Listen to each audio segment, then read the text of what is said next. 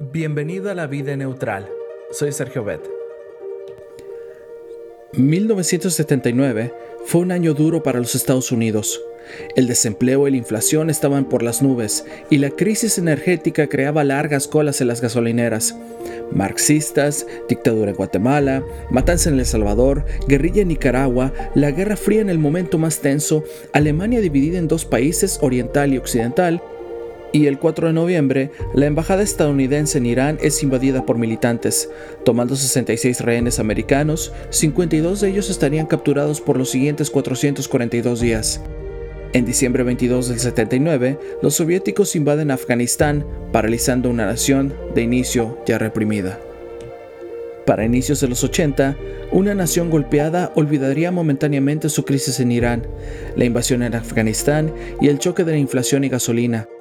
Otra vez sería orgullosa de sus colores con un momento de gloria de una medalla olímpica de oro. En 1980, los Juegos Olímpicos de Invierno fueron realizados en los Estados Unidos en Lake Placid, New York. En vista de que la NHL no envía a sus jugadores para competir en los Olímpicos, los americanos deciden mandar un puño de jugadores amateurs de colegio para competir en hockey.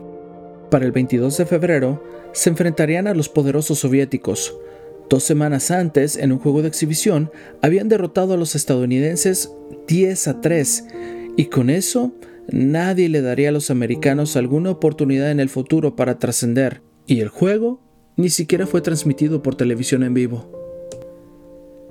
El entrenador Herb Brooks habló con el equipo antes del juego y les dijo, Ustedes nacieron para ser jugadores de hockey y están destinados a estar aquí. Este momento es suyo. Aún sabiendo que los soviéticos no habían perdido 21 encuentros olímpicos consecutivos y que habían obtenido medalla de oro en cada juego de invierno desde 1960. Con el marcador empatado a 3 en el tercer periodo, Marco Russini, capitán del equipo, anotó a casi 10 minutos del restante lo que probó ser el gol de la victoria.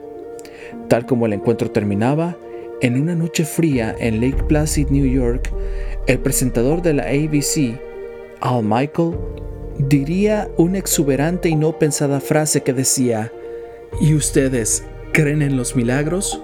Caso muy similar encontramos en la Biblia cuando Goliat reta a Saúl. ¿Y qué fue lo que éste hizo para salir del paquete? A decir verdad, no mucho. Pensó y pensó, pero siempre llegó a la misma conclusión. No tengo posibilidad. ¿Tenía razón Saúl? Sí, de acuerdo a la lógica humana, pero entonces aparece en el escenario un jovencito de nombre David que maneja una lógica diferente.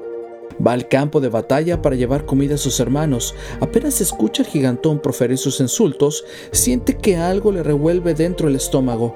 ¿Quién es este filisteo pagano para desafiar así al ejército de Dios viviente? Primera de Samuel 17:26. Sin pérdida de tiempo, David se ofrece como voluntario para silenciar al bocón. Quieren ponerle una armadura, pero no la acepta. Entonces toma cinco piedras, su onda y su arma secreta, su fe en Dios. Tú vienes contra mí con espada, lanza y jabalina, pero yo voy contra ti en nombre del Señor Todopoderoso. En verdad, una lógica diferente. En términos humanos, imposible, pero con Dios de su parte, todo es posible. Saúl vio lo grande que era el gigante y el temor lo paralizó. David vio lo grande que es Dios y por fe prevaleció. El Señor no salva con espada ni con lanza. Primera de Samuel 17:47. Señor Todopoderoso, me apoyo en ti para enfrentar las tentaciones y los desafíos de este día. Pon tu vida neutral Deja que Dios tome el control y Él hará.